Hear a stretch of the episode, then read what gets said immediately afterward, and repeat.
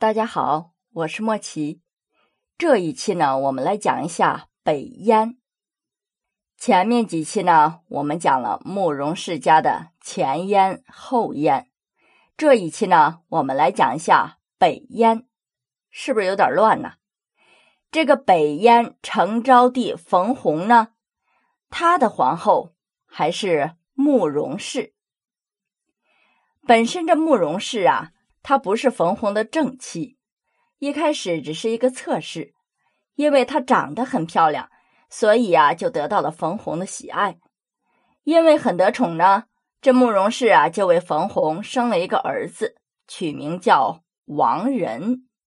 这王仁可不姓王啊，这慕容氏没有没有给她的丈夫戴绿帽子，没有出轨，她的全名是冯王仁。这冯弘继位之后，封慕容氏为皇后，儿子王仁呢也被立为了太子。慕容氏啊，就这么一个儿子，所以呀，那是疼得跟心肝宝贝儿似的。北燕呐，势力很弱小，根本就不能同当时强大的北魏相抗衡，所以这冯弘对北魏那是很惧怕的，因为害怕北魏的强大兵力。冯弘就打算呢向北魏投降称臣。这北魏深知呢各个小国都是心怀异心呐，为了证明北燕是诚心投靠北魏的，北魏就要求啊北燕出一个人质，而且这个人质呢必须是北燕的太子，这样就能最能证明你的诚意了。冯弘啊不敢拒绝这个北魏。但是这慕容氏啊，却是坚决不同意。结果呢，这冯弘就没有办法满足北魏的要求，就被北魏呀打了一个落花流水。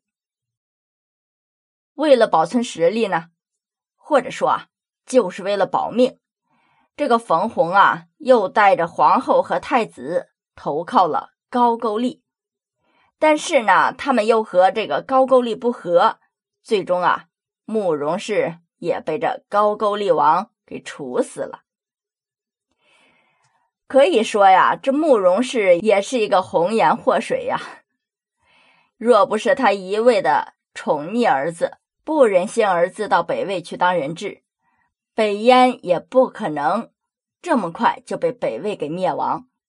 当然了，反过来说呢，即使王仁去了北魏做质子。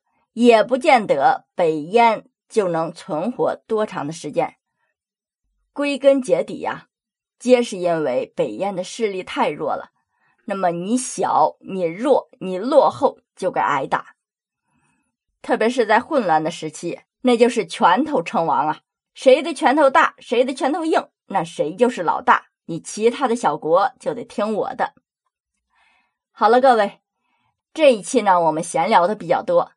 因为这个北燕呢，实在是没有什么可谈的了。下一期呢，我们讲一下西秦。西秦的国主很有意思哈。下一期我们来看一下。